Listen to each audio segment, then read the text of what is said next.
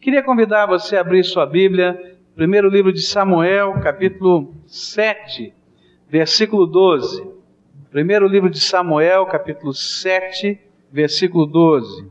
Mas queria que você não fechasse a Bíblia depois da leitura, porque nós vamos ter que olhar para alguns versículos que estão ao redor desse texto para podermos compreender aquilo que esse texto tem para nos ensinar. Diz assim a palavra do Senhor: E então Samuel tomou uma pedra e a pôs entre Mispa e Sem. Ele chamou Ebenezer e disse: Até aqui nos ajudou o Senhor. Vamos orar a Deus. Pai querido, muito obrigado, porque a tua palavra é verdadeira e até aqui o Senhor tem nos ajudado. Nós temos visto a tua boa mão, tem sido o Senhor o sustento da nossa alma. E agora, Senhor, quando vamos estudar esta história, esse contexto, eu quero pedir em nome de Jesus que o teu Espírito Santo tome o controle, fale, Senhor, aplique. Tu sabes, Senhor, da minha incompetência de fazer qualquer coisa, da minha incapacidade nesse instante, mas eu sei, Senhor, que tu és poderoso para fazer tudo, muito mais abundantemente além daquilo que pedimos ou pensamos. É em nome de Jesus que oramos. Amém, Senhor. E amém. Queria contar para você essa história, porque quem lê só o verso 12 diz assim: puxa, que coisa maravilhosa, mas na verdade esse é o final de uma história longa e de uma história triste. Sabe por quê? Porque é incrível como nós demoramos a responder os chamados de Deus. Há aqui uma história de um longo caminho de Deus trabalhar no coração desse povo para trazer de volta essa nação e esse povo a uma comunhão e um compromisso definitivo com o Senhor da glória. Há 21 anos de história. 21 anos que Deus queria chamar esse povo para perto dele. 21 anos que o Espírito de Deus agia de modo poderoso, mas o coração daquele povo continuava endurecido, a ponto de Deus ter que ir trazendo essa nação de estação em estação, como se fosse aquelas viagens de comboio de trem, não é? Daqueles trens que vão parando, não o expresso, que vão parando um monte, não é? Quando eu olho para a história que está aqui, eu posso identificar algumas estações que Deus foi trazendo esse povo um pouquinho mais perto, um pouquinho mais perto, porque eles não estavam com o coração maleável para aquilo que Deus queria fazer na vida deles. Eu queria olhar para cada uma dessas estações da história e poder entender por quê e como Deus tem trabalhado na minha vida e na sua vida também porque a mesma obra que Deus fez no passado, de amor, de misericórdia, de graça, para trazer o seu povo para perto dele, ele tem feito no presente comigo e com você. E eu queria que enquanto nós estivéssemos olhando para essas estações, você estivesse não olhando para o povo de Israel, mas olhando para você mesmo e vendo como é que Deus tem trabalhado estas coisas na sua vida. Quando a gente começa a pesquisar, vai descobrir que essa história começa no capítulo 4. Vire aí a sua Bíblia até o capítulo 4. No capítulo 4, versículos 3, 10 e 11, é o começo dessa história, 21 anos atrás. E a Bíblia vai dizer o seguinte, no verso 3: Quando o povo voltou ao arraial, disseram os anciãos de Israel: Por que nos feriu o Senhor hoje diante dos filisteus? Tragamos para nós de Siló a arca do pacto do Senhor para que ele venha para o meio de nós e nos livre da mão de nossos inimigos. Eles estavam em guerra com o povo chamado Filisteu, um povo que fazia comércio com o mundo através dos seus portos e dos seus navios. Um povo que tinha boas cidades armadas com muros e exércitos fortes e controlavam a região naquela época. E no meio de uma batalha, eles perderam a batalha e não entenderam por que as coisas não estavam funcionando na vida deles. Não funcionavam porque eles estavam enamorados com os costumes e o jeito de ser das nações que os cercavam e não levavam a sério os pactos e os compromissos que tinham com Deus. Por isso, Deus não os abençoava. Porque se Deus abençoasse naquele contexto, Ele estaria abençoando o pecado da vida deles. E eles não entenderiam que precisavam mudar de vida. E então, diante daquela situação, eles disseram: Já sei, já entendemos porque não está indo bem aqui a nossa batalha. Tragam a arca de Deus para cá. Porque se a arca de Deus estiver no meio do povo, no meio do exército, nós seremos invencíveis. E então vieram com a arca. E chegaram naquele lugar. E olha só o que aconteceu, verso 10 e verso 11. E então pelejaram os filisteus, e Israel foi derrotado, fugindo cada um para a sua tenda, e houve muito grande matança, pois caíram de Israel trinta mil homens de infantaria, e também foi tomada a arca de Deus, e os dois filhos de Eli, Ofini e Finéias, foram mortos. Não funcionou. Não funcionou. Sabe por quê?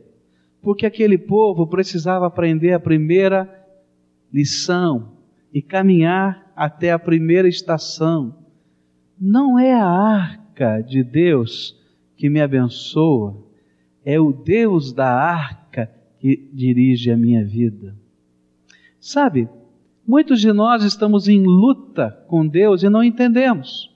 E a gente diz assim, sabe, eu sou uma pessoa religiosa, sou uma pessoa séria com Deus, eu ando aqui com o meu crucifixo, alguns dizem com o meu patuá, eu tenho lá o meu nicho em casa, eu faço as minhas orações, eu tenho isso, eu tenho aquilo. Quando tem uma situação de desespero, eu leio o Salmo 91, não é? E nós às vezes estamos agindo como aquelas pessoas do passado estavam agindo, imaginando que o poder está nas coisas da nossa fé da nossa religião. Mas Deus queria que eles entendessem que a graça, a misericórdia, o poder, a salvação, a transformação não é um toque de mágica, uma palavra que transforma, uma senha que abre a porta da caverna. Abre-te, Sésamo. Não. É um relacionamento com o Deus vivo. Por isso, quando a arca do Senhor chegou naquele lugar, Deus disse: Não não é isso, eu quero que vocês me tenham nesse lugar, no coração de vocês, na vida de vocês, no dia a dia de vocês. Joga fora esses ídolos que vocês andam colecionando, joga fora esses costumes que vocês andam trazendo para o seu coração e que não permitem que eu esteja no meio de vocês, porque eu sou o seu Deus e Deus Santo. Mas eles queriam trazer a arca, sabe por quê? Porque é muito mais fácil trazer os objetos da fé para a nossa vida do que viver a verdadeira fé. E tem muita gente nos dias de hoje que está cheio dos objetos da fé, mas vazio do Deus dessa fé. Tem muita gente que está cercado dos objetos da fé. Você entra no carro, já viu alguns carros assim? Tem um monte de figurinhas assim, tem um monte de orações, né? Para ser liberto de qualquer acidente, de qualquer coisa. Eu quero dizer para você que os objetos da fé não libertam. O que liberta é o Senhor desta fé na sua vida e no seu coração. Mas eles não entendiam isso. E então Deus usou uma atitude radical. E algumas vezes ele faz isso na nossa vida. Os objetos da fé foram roubados. Chegaram os filisteus, ganharam a batalha, e o pior, que aquela arca que representava a nação, aquela arca que representava o Deus que havia tirado esse povo com poder e glória do Egito, foi levada embora. Foi tão séria, foi tão pesado isso diante do povo, que quando uma mulher deu à luz, ouvindo a notícia, diante da tristeza da morte do seu marido, ela disse a seguinte palavra: e acabou, que quer dizer em hebraico, foi-se a glória. A glória de Deus que estava na nossa vida, na nossa nação, foi embora, foi roubada de nós. 21 anos. Começa essa história num lugar que tinha esse mesmo nome. É interessante como Deus faz as coisas, porque isso aconteceu exatamente no lugar geográfico que futuramente seria chamado de Ebenezer. Exatamente no mesmo lugar, onde um dia seria restaurada, seriam restauradas as coisas na vida daquele povo e se diria: até aqui nos ajudou o Senhor. Eu quero dizer para você que algumas coisas que Deus não faz na sua vida são bênção de Deus sobre você. porque Ele está te trazendo para a estação da proximidade com Ele, da percepção do que Ele deseja realizar na tua vida. Deus não deu uma vitória, porque se Ele desse, eles iriam continuar imaginando que era a arca e não a presença de Deus que faz diferença na vida. Segunda estação que Deus vai usar para trazer esse povo um pouquinho mais perto dele. A arca do Senhor é levada e eles colocam no templo de um Deus chamado Dagon.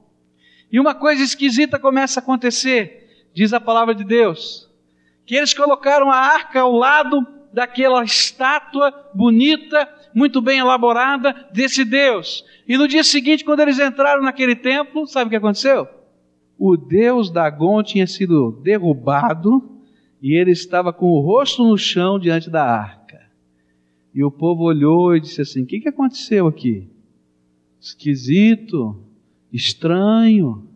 Puseram aquela estátua de novo no seu lugar, bonitinha, bem arrumada. Todo mundo cuidou, não deixa ninguém entrar, tranca bem a porta. Ó, teve aqui um acidente, alguém fez alguma coisa. No dia seguinte, voltam lá os sacerdotes de Dagon, e sabe o que acontece? Aquela estátua caiu de novo, com o rosto no chão, mas ela está toda partida, cabeça para um lado, mãos para o outro, e só sobrou o tronco. Diz a Bíblia que os sacerdotes de Dagon tiveram medo e não pisaram mais no lugar onde estava a arca, porque sabiam que alguma coisa estranha estava acontecendo. Sabe qual era a segunda estação? Porque isso se espalhou por toda aquela terra, por toda aquela região, dizendo que Dagon caiu com o rosto no chão diante da arca de Deus. Deus estava usando essa experiência e esse fato para dizer que os outros deuses, se eles existissem, se curvariam diante do Deus Todo-Poderoso, porque não há outro Deus. Mas mesmo que eles existissem, eles cairiam com a boca no pó. E sabe o que, que o Novo Testamento diz? Diz que toda língua e todo joelho vai se dobrar diante de Jesus Cristo, Senhor da glória. E que no dia em que ele voltar, quer que você creia ou não, a majestade da glória do Senhor Jesus vai ser tão grande. E quando você perceber a glória do Senhor que está diante de você, você vai cair com o rosto no chão diante dele porque não há outro Deus, não há outro Senhor maior do que Ele. Sabe o que mais que a Bíblia diz? Que nos dias de hoje todo principado, toda potestade, todos os espíritos demoníacos das trevas têm que se render diante da glória de Jesus. Porque o Senhor Jesus é aquele que recebeu do Pai todo o poder no céu e na terra, e diante dele se curvam todas as potestades espirituais. Se é verdade isso, e Deus estava mostrando isso de uma maneira prática, ilustrativa para aquele povo, o que, que ele queria que esse povo entendesse? Que loucura é a tua vida? O que é que você está procurando? Onde você está batendo? Quem são as entidades a quem você tem buscado algum tipo de graça?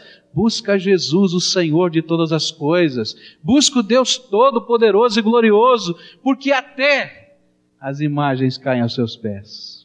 É duro porque Deus fala com tanta clareza e mostra com tanta força aos nossos olhos, e nós não somos capazes de perceber a grandeza de Deus.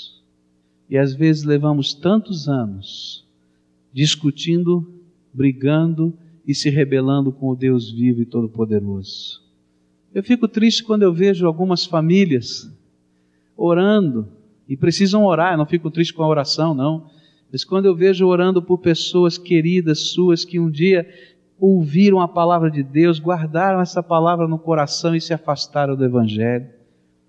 Eles são semelhantes a esse povo, que tem as marcas de Deus na sua vida, mas não tem o Deus dessas marcas no coração que tem as lembranças de Deus e do seu poder, de Jesus Cristo e da sua glória, mas não tem a rendição.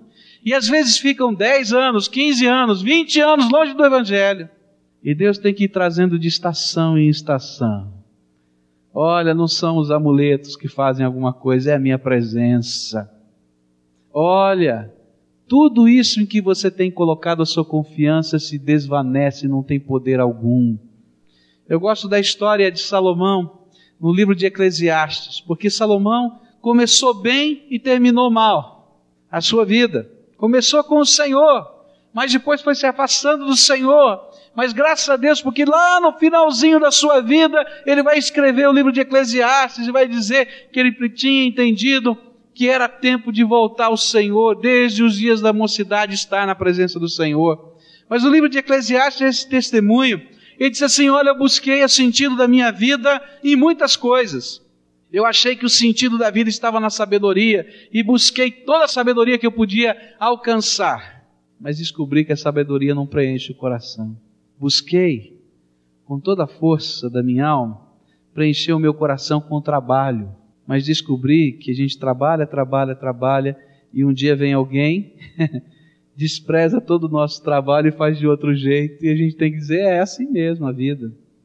Coloquei toda a minha esperança de vida no prazer, e busquei prazer em tudo e descobri que não preenche o meu coração.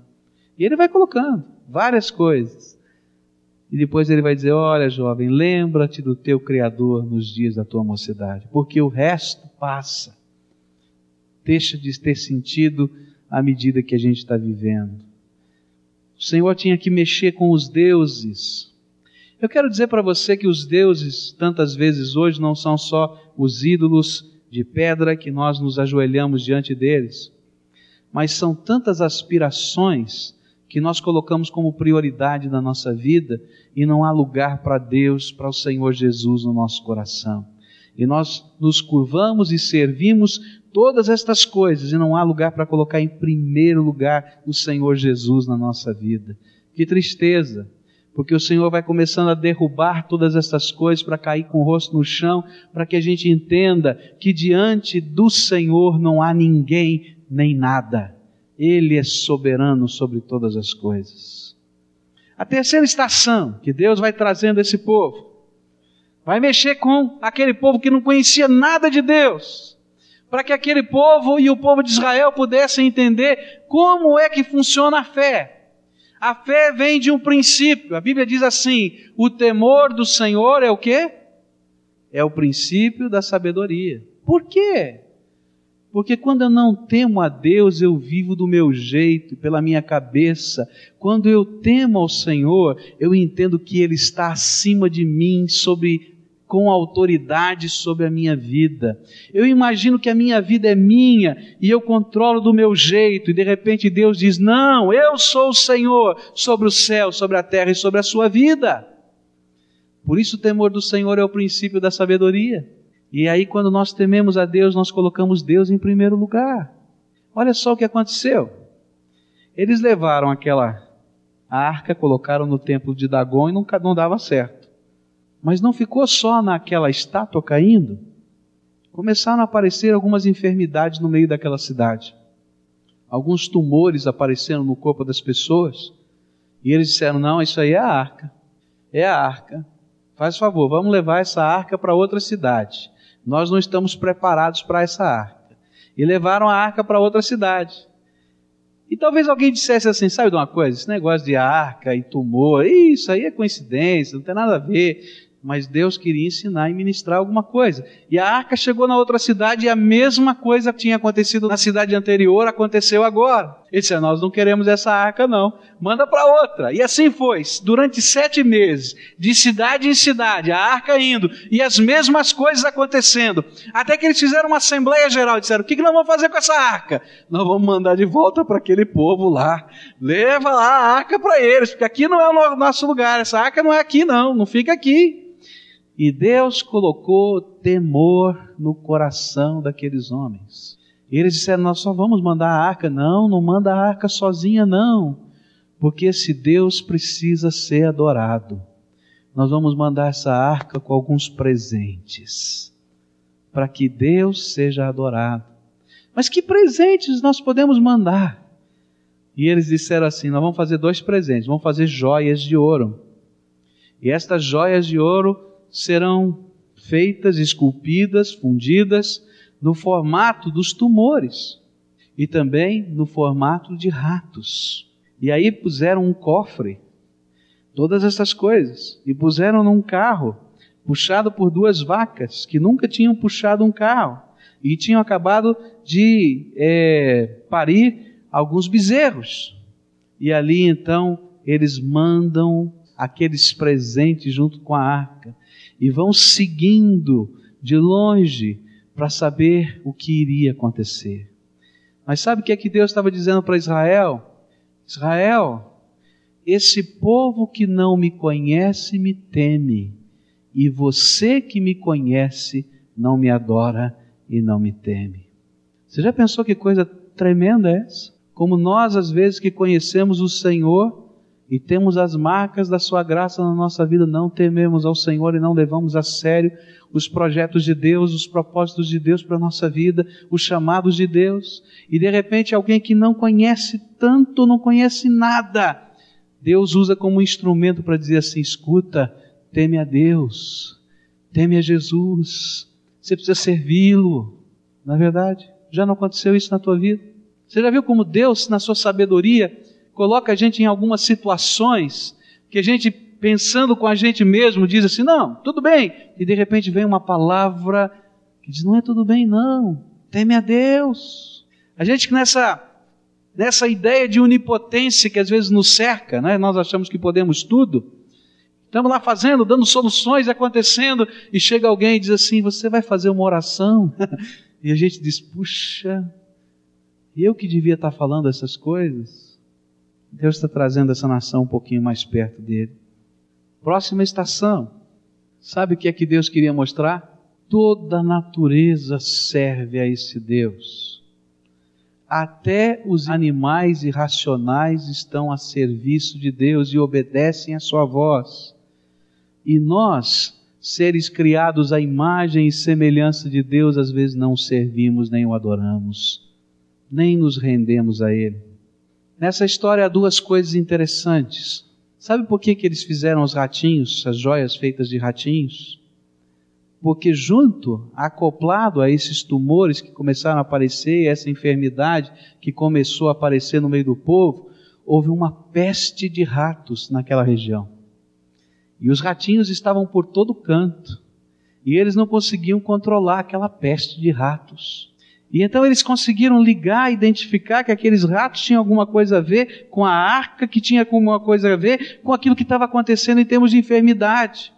E eu quero dizer para você que eu creio que Deus usou os ratinhos de alguma maneira, porque toda a natureza está à disposição de Deus. Quero dizer para vocês a segunda coisa que eles fizeram, porque eles creram que Deus tinha o controle sobre toda a natureza. Eles pegaram as duas vacas, colocaram para puxar o carro de bois e disseram assim: se isso foi algo de Deus, nós vamos soltar essas vacas e elas vão para a cidade de Betsemes. Se não for de Deus, elas vão para qualquer lugar. E nós vamos saber que isso que aconteceu foi uma coincidência. Abriram as portas da cidade e deixaram as vacas puxarem o carro. Para qualquer lado que ela fosse, eles iriam seguindo. E sabe onde é que as vacas foram? Bet Semes terra de Josué, o homem de Deus, o homem de fé. E sabe, eles ficam tão impressionados com isso, quando ela começa a tomar, aquelas vacas começam a tomar o rumo certo, que eles dizem: Eu quero ver onde é que vai terminar essa história. E vem todo o povo, e vem toda a cidade atrás, e eles vêm de longe, guardam distância, e as vacas vão seguindo naquela direção. Não é possível, está indo para lá. Olha, você está vendo? É, não, vai, vai pegar a próxima encruzilhada e vai se desviar. Aqui tem capim bom, elas vão parar. Mas elas não pararam. Elas foram numa marcha só, direto, e pararam só em Betsemes. E aquele povo disse: Isso é coisa de Deus. Não é normal o que está acontecendo aqui. Não é coincidência. Sabe o que é pior dessa história? É que os ratos obedecem a Deus, as vacas obedecem a Deus, mas o povo de Deus não obedece a Deus aquela arca chegou e eles festejaram e pularam e celebraram. E sabe o que fizeram? Desobedeceram a Deus. Abriram a arca que Deus disse que eles não deveriam abrir, que deveriam reverenciar. E Deus teve que julgar aquele povo. Como é triste isso! Toda a natureza honra a Deus. A Bíblia diz: os céus proclamam a glória de Deus, o firmamento anuncia o seu poder. A palavra de Deus nos diz que a natureza geme, dizendo: Jesus, vem, vem restaurar tudo aquilo que está estragado pelo homem. A Bíblia diz: tudo está à sua disposição e Deus está mexendo e usando para a sua glória. E nós que fomos criados à imagem e semelhança de Deus, fugimos da glória do Senhor. Sabe qual foi a próxima estação? 20 anos. 20 anos. Capítulo 7, versículo 2. E desde o dia em que a arca ficou em Kiriat Jearim, passou-se muito tempo, chegando até 20 anos. E então toda a casa de Israel suspirou pelo Senhor. 20 anos debaixo do jugo dos filisteus. 20 anos com fome, com sede da graça. 20 anos vazios. 20 anos suspirando. Quanto tempo faz que você está sendo confrontado pela graça de Deus de alguma maneira na tua vida? Quanto tempo faz que o Espírito Santo de Deus tem falado ao seu coração de muitas maneiras diferentes? Quanto tempo faz que o Senhor tem trazido você de estação em estação para abrir um pouquinho a tua mente e os teus olhos? Você que está com o coração duro e os olhos fechados para aquilo que Deus quer fazer. Às vezes a gente imagina que o coração duro é aquele que briga com Deus e tem raiva de Deus. Não, o coração duro é aquele que não quer fazer a vontade de Deus e às vezes se contenta em guardar apenas os objetos da fé, como se eles fossem tudo de Deus. Mas o que Deus quer é um relacionamento vivo e poderoso conosco. Ele quer manifestar sua glória na nossa vida. É isso que ele quer. Chega um homem de Deus chamado Samuel, versículo 3 do capítulo 7, e ele traz um sermão. Isso que eu estou dizendo para você, ele diz assim: Samuel, pois, falou a toda a casa de Israel, dizendo: Se de todo o vosso coração voltais para o Senhor, Lançai do meio de vós os deuses estranhos e as astarotes, e preparai o vosso coração para com o Senhor, e servi a Ele só, e Ele vos livrará da mão dos filisteus. E pela primeira vez em vinte e um anos, os filhos de Israel, pois, lançaram do meio deles os balaíns e as astarotes, e serviram só ao Senhor. Que coisa tremenda. Sabe o que é a verdadeira fé? Quando eu entendo que sou pecador. A gente sempre imagina que pecador é o bandido, é o ladrão, é o assassino, é a prostituta, não é assim? Sabe quem é o pecador? É aquele que está fugindo da presença de Deus. É aquele que está ouvindo o chamado do Senhor de estação em estação e ainda não abriu a porta do coração não se rendeu para andar com Ele em novidade de vida, em vida nova. Esse é o pecador. Aquele que tem colocado outras coisas no lugar de Deus no seu coração e a vida está tão cheia de tanta coisa que não tem lugar para Deus, que não tem lugar para Jesus. Pecador é aquele que tem um muro de separação entre ele e Deus, um muro concreto às vezes até existem alguns desejos dentro da alma, mas quando ele chega lá, ele dá de cara nesse muro, ele não consegue, tem uma distância tão grande. Esse é o pecador. Quando eu reconheço que sou pecador e começo a tratar o meu pecado do jeito que Deus o vê, buscando de Deus perdão e mudando as coisas que precisam mudar na minha vida, Deus começa a fazer coisas novas no meu coração e na minha história. Aquele povo ouviu aquela mensagem e disse: É verdade, só tem um Deus. Esse Deus é todo-poderoso e nós estamos suspirando por Ele há 21 anos. E então eles ouviram aquela palavra e transformaram aquela palavra não mais num sentimento, mas numa ação. Pegaram as coisas que estavam na sua casa, que não tinham nada a ver com o Senhor e que eram as coisas que traziam tristeza ao coração de Deus, porque eram símbolos da idolatria, símbolos de Deus não ter lugar naquelas vidas e eles foram colocando para fora. E Deus começa a derramar sua graça. Sabe como é que nós podemos viver essa bênção? Essa bênção de sermos transformados, mexidos por Deus, de vivermos a verdadeira rendição, é quando o pecado é tratado pelo Senhor, porque nós deixamos Deus tratar o nosso pecado, mas também quando nós firmamos com Ele compromissos. Compromissos. Compromissos sérios com o Senhor. Compromissos sérios. E temos a coragem de fazer o que Deus nos manda. E sabe o que vai acontecer no final daqui, dessa história da Bíblia? Os filisteus dizem: Ah, eles estão reunidos lá outra vez. Vamos deixar esse povo levantar a cabeça, não. Vamos lá e dar uma outra derrota. E o povo fica com medo, desesperado. Samuel disse: Não, agora não precisa ter medo. Não precisa ter medo. Porque o Senhor é por vocês. Vocês vão para a batalha, eu vou ficar orando por vocês. E agora eles começam a acreditar em oração. Porque quando a gente está duro de coração, a gente não acredita em oração, não. A gente acredita nas circunstâncias, a gente acredita na inteligência, a gente acredita na influência, mas a gente não acredita que Deus intervenha na nossa vida. E sabe, eles vão lá e conquistam a sua liberdade. Deus dá vitória. E Samuel coloca uma pedra bem no lugar onde tudo começou, exatamente no mesmo lugar onde eles estavam vivendo a batalha. Edifica uma coluna de pedras e diz assim: Ebenezer, até aqui nos ajudou o Senhor. Gente, que Deus tremendo! Sabe o que significou aquela montanha de pedras e Samuel dizendo: Até aqui nos ajudou o Senhor? É aquilo que o Novo Testamento chama de nova vida. Deus nos pega no ponto onde nós nos afastamos.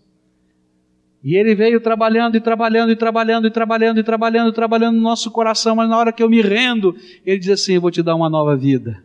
Eu vou te dar uma nova experiência de vida. Eu vou te dar novidade de vida no coração. Zero o teu passado, vamos começar de novo. E Deus coloca a marca de um novo começo. Até aqui me ajudou Senhor. Eu não sei qual é a tua história. Eu não sei. Eu tenho aprendido que Deus faz tudo perfeito. Perfeito. E eu sei que hoje é dia de entrega, de conversão e de restauração de vidas. Alguns abandonaram a fé, abandonaram a igreja, abandonaram o compromisso com o Senhor aqui dentro da alma.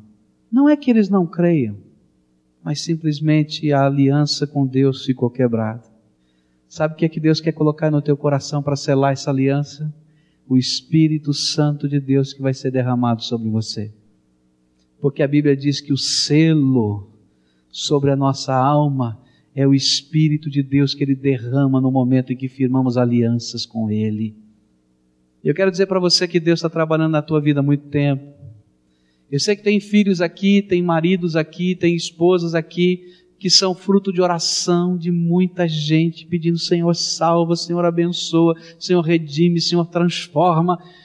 E você é o alvo disso, não sei quantos anos.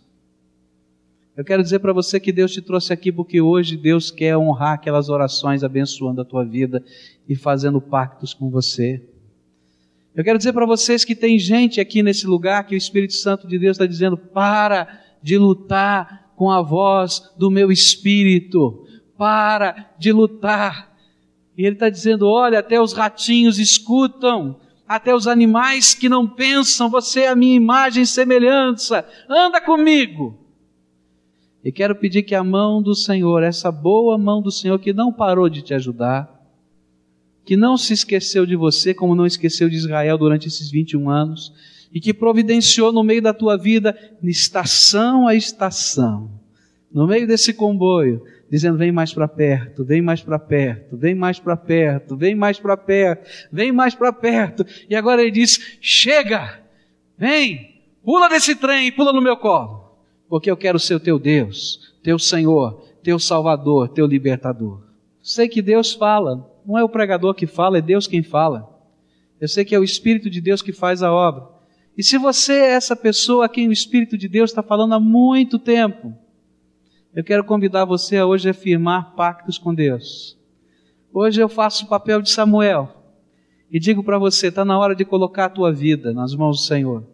Está na hora de confessar os teus pecados que te separam de Deus nas mãos, colocar isso nas mãos do Senhor e pedir que o sangue de Jesus, o seu Filho, purifique os seus pecados. Está na hora de firmar alianças com Ele. De verdade, não só de lábios, mas de verdade. E dizer, Senhor, derrama o teu espírito e me dá condições e forças para fazer a tua vontade e eu vou fazer a minha parte. Senhor, eu não sei nem como é que eu vou dar jeito na minha vida. Eu quero dizer que você não vai dar. Você só vai fazer o que Deus vai mandar. O resto Ele vai fazer por você. Porque essa é a parte dele nessa história. A restauração e a nova vida é o Senhor quem faz. Hoje o Senhor vai derramar o Espírito dele aqui sobre o teu coração e a gente vai dizer: até aqui nos ajudou o Senhor. E ele vai deixar uma marca aí na tua vida, viu? Assim como aquela coluna de pedra foi colocada ali como marco do dia em que o povo voltou para o Senhor. Até aqui nos ajudou o Senhor. Ebenezer, essa é a mensagem de Deus para você. Você vai dizer: Senhor Jesus, eu tenho pecado contra ti. Pode dizer isso? Fala isso. Tenho estado longe do Senhor. E eu sei que o Senhor tem falado ao meu coração. E hoje eu quero firmar um pacto contigo. E quero fazer do Senhor o dono da minha vida.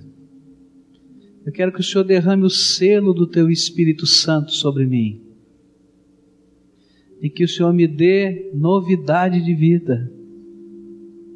Porque daqui para frente eu quero andar com o Senhor.